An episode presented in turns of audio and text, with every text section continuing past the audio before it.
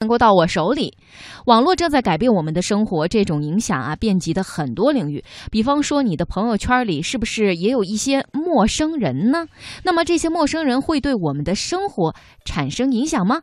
我想，我们又给大家抛出了一个新的思考题哈。那不妨跟随我们的脚步，去聊一聊那些朋友圈里的陌生人。有一天。忽然发现微信里的陌生人数量快要赶上熟人了，当然熟人其实也不熟，那又属于另外一个话题。这里还是说陌生人，大部分陌生人都是卖东西的，比如去趟水果店，店老板感觉我长得怪像个酒客的模样，就会主动加我微信。虽然碍于情面加了，但我又很快的把他屏蔽了，所以卖东西的在我这儿基本做不成什么生意。不过有次加了个叫围裙妈妈的人，是某天透露想给孩子订个生日蛋糕，热心的同事跟我力荐了他。同事是他的超级脑残粉，经常在办公室跟我念叨他家蛋糕如何如何好吃，蛋糕都是纯手工无添加，包括颜色部分都是自己拿果汁儿调出来的，非常放心。反正同事轻点玉手把他推荐给我，我便和他一言不发，毫无互动，只因想着哪天也许会买个蛋糕，所以没有屏蔽他。围裙妈妈的蛋糕就这样冒了出来。是一个下午茶时分，忽然看他发了个白雪公主造型的蛋糕，通知订货的人做好了。无聊中随便翻翻他的相册，就被馋倒了。芝士水果蛋糕，谷物酸奶，关键造型都还那么漂亮，件件都像艺术品。忽然有点明白了同事大力推荐他的原因，光是每个蛋糕奇幻的造型，森林、草地、梦幻城堡，不要说小孩儿，稍有童心的成人。怕都要中毒。太阳的后裔大热的时候，他居然原样做了一个宋仲基出来。同事给婆婆过生日，跟她确定蛋糕造型的时候，却忽然被拒。原来同事要求在蛋糕上斜斜的放一朵颜色艳丽的康乃馨，而他的回复是：这种颜色他用果汁暂时还调不出来，一定要做就只能够用到色素，而他是不会用色素做蛋糕的，所以要么改造型，要么就放弃。这是不是营销策略？先不说，总之同事被他的执拗给镇住了，最后只好折中，换成了浅绿色，据说是用菠菜汁调出来的。围裙妈妈和同事住一个小区，为了早点拿到蛋糕，大概也想见识一下它到底长什么样。同事提议自取，不料又被拒绝了。答复也不卑不亢，一定会在约定的时间送货上门。负责送货的是她老公。同事描述，那是个精瘦不起眼的小个子男人，和围裙妈妈身上携带的神秘感相比，毫无特色。同事猜测，他会不会是一个残障人士呢？微信里从来没有见他发过照片，自己不送货，也拒绝别人去他家里。前段日子，市里举行了一个半马比赛。他忽然晒出了自己的参赛名次，虽然跟获奖无缘，但是打破了同事对他的猜测。励志版本从一个极端走向另一个。还有个陌生好友，也是买东西加上的。一个朋友某天晒出了一批不错的羽绒服，买则加这个微信，加上之后却发现他其实不是微商，那批羽绒服啊也卖完了，倒是他的朋友圈很好看。他和他的女儿鸡零狗碎的生活却生动鲜活，比如他会在每天上班前，在小区门口和女儿互拍一张当天的照片。有时看他精致优雅的装扮和自己一身邋遢的休闲服对比，会自惭形秽；有时也会猜测他的职业是记者吗？是职场白领吗？反正我像是无意间路过了一扇没拉窗帘的窗口，默默偷窥，满足了一些对陌生人生活的好奇。但是他忽然不更新微信了，久到我都把他忘记了。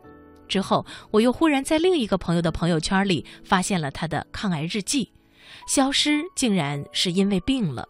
等我重新发现他的时候，他早已经从疾病里站了起来。从一开始的愤懑、自闭、绝望，到现在努力坚强求生，经历了多少生命的惊涛骇浪？他女儿才七岁，不能没有妈妈呀。悄悄关注了他的新浪微博，作为一个陌生人给他留言鼓励未必有用，但也希望些微的关怀能带去些微的力量，给他增加哪怕一点点的勇气。微信里这些陌生人，因为距离遥远，因为生活没有交集，反倒格外粗粝而真实。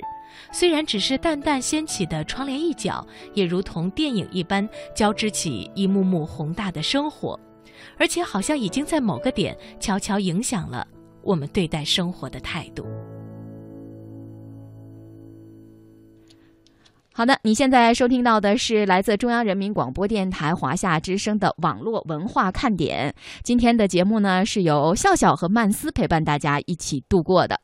刚才我们聊了这个朋友圈的陌生人的话题啊，确实，在我们现在经常会参加的一些活动里边，会有你并不是很熟悉的，甚至是刚刚认识的人说：“哎，我们加个微信吧。”然后这样呢，我们就成了这个。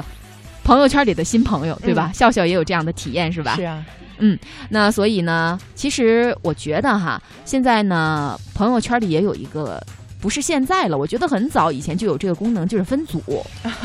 对，但我们完全可以把朋友圈里的朋友进行一个分组，因为确实会有一些不太了解、跟我们不太熟悉的这些人也出现在我们的朋友圈里。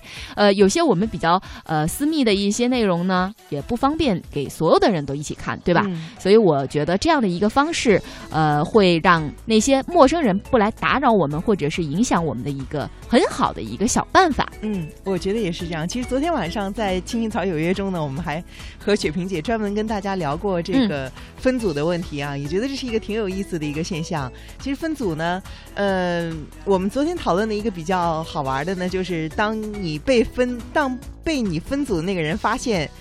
的时候，他的感觉会很不好。但是昨天呢，雪萍姐也跟大家分享说，其实呢，呃，没有必要那么的计较，因为如果要是真的是好朋友的话，他不会介意你说到底分不分组。只有那种跟你实在不太熟，但是又很套近乎，呃，又很敏感的人呢，他才会关注到说，看你的这个分组能不能作为检验他自己的自尊有没有伤受到伤害的一个很重要的标准。哎，我觉得你说的这个特别的对哈。曾经在这个事情上，我有一个呃深深的一个感受，那就是。也有这么一个小事情哈，因为一些问题，然后就把一个人给分组了。然后呢，他就是真的就把这个分组当成是一个检验他自尊的一个方式了。其实我觉得这其实是很不恰当的啊。然后呢，搞得他好像有一点受伤啊。其实这种感觉，其实我觉得大可以没必要这样去想，因为你在一个人的心里是一定会分成呃重要不重要一般。是吧？每个人他的心里边对所有的朋友，其实大概也许他没有想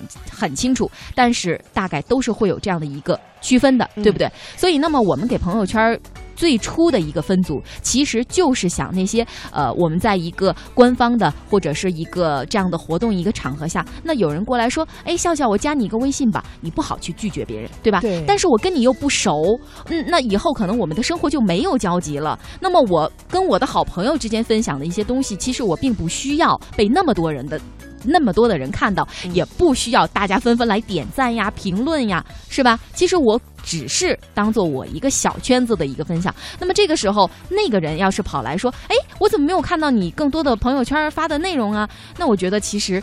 呃，说的不好听点儿，这就有点缺少了自知之明了，对吧？确实，你说的在自己内心，其实我们确实有对于这个朋友的亲疏远近的内心都会有一个划分，只不过是分组这种朋友圈分组的手段，让这个变得更明显了。可能，呃，就是不如原来我们在内心里显得那么的，呃，怎么说呢？有一个呃委婉的一个这种感觉也好，所以说可能会让。